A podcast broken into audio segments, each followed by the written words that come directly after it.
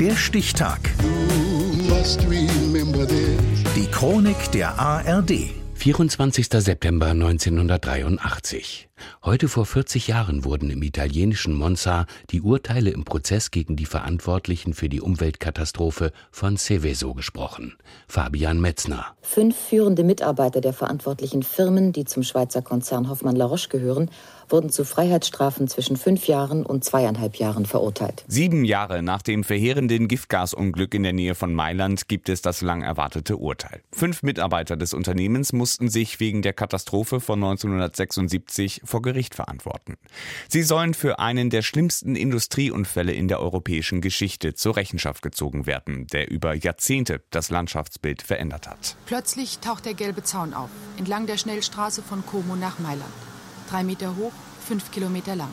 Wenn man könnte, würde man jetzt das Atmen einstellen, denn das Terrain hinter dünner Plastikwand und Draht ist aufs Verheerendste vergiftet. So beschreibt es eine Reporterin der ARD. Sie befindet sich genau da, wo noch Tage nach dem Unglück gespielt und Menschen ihrem normalen Alltag nachgegangen sind. Am Ortsrand von Seveso liegt die Chemiefabrik Igmesab, die unter anderem Desinfektionsmittel produziert. Alles war friedlich bis zum 10. Juli 1976.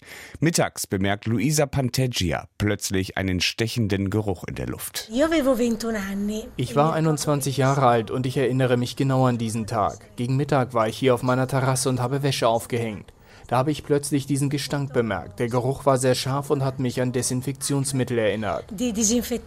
Was sie nicht weiß, dass sie gerade etwas Hochgiftiges einatmet. TCDD oder vereinfacht Dioxin. Durch einen Wartungsfehler kommt es in einem Kessel der Chemiefabrik Igmesa zu einem unkontrollierten Druckanstieg. Kurze Zeit später entweicht der Druck über ein Sicherheitsventil ungefiltert in die Umwelt.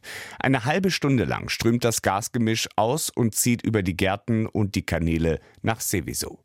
Das Unternehmen vertuscht den Vorfall, aber der Lokalreporter Mario Gialimberti bekommt Tipps, dass etwas passiert sein muss und fährt selbst in die Gegend. Der Eindruck, den ich hatte, als ich hier ankam, hat mich erschüttert. Die Blätter der Bäume schienen verwelkt, die ersten Menschen, die ich sah, hatten Flecken im Gesicht und auf den Armen. Erst acht Tage nach dem Unglück wird die Fabrik geschlossen und das verseuchte Gebiet evakuiert. Eine weitere Woche später wird offiziell bekannt gegeben, dass das angeblich harmlose Gas Dioxin war. Die Behörden raten schwangeren Frauen aus Angst vor möglichen Missbildungen zur Abtreibung. Das Gebiet bleibt für mehrere Jahre unbewohnbar. In außergerichtlichen Vergleichen zahlt das Chemieunternehmen ein paar spärliche Millionen an die betroffenen Gemeinden. Vor Gericht stehen fünf Mitarbeiter. Darunter Jörg Sambet, der technische Direktor des Werks. Bis 2005 schweigt er. Ich war derartig erschüttert über das, was ich gesehen hatte. Ich habe mich ungeheuer geschämt und habe aus diesem Gefühl heraus nicht viel geredet. Die Folgen des Unfalls: Menschen erleiden Hautverätzungen und erkranken an Chlorakne. Viele von ihnen sind für ihr Leben entstellt. Die Krebsdiagnosen steigen in der Gegend rasant an. Rund 37.000 Menschen sind von dem Unglück betroffen. 800 verlieren ihr Zuhause und 80.000 Tiere sterben. Ins Gefängnis muss keiner der Beschuldigten, denn sie haben Berufung eingelegt. Sie kommen mit Bewährungsstrafen davon, nachdem ein Gericht in Monza die fünf Angeklagten zu Freiheitsstrafen zwischen zweieinhalb und fünf Jahren verurteilt hatte. Heute vor 40 Jahren.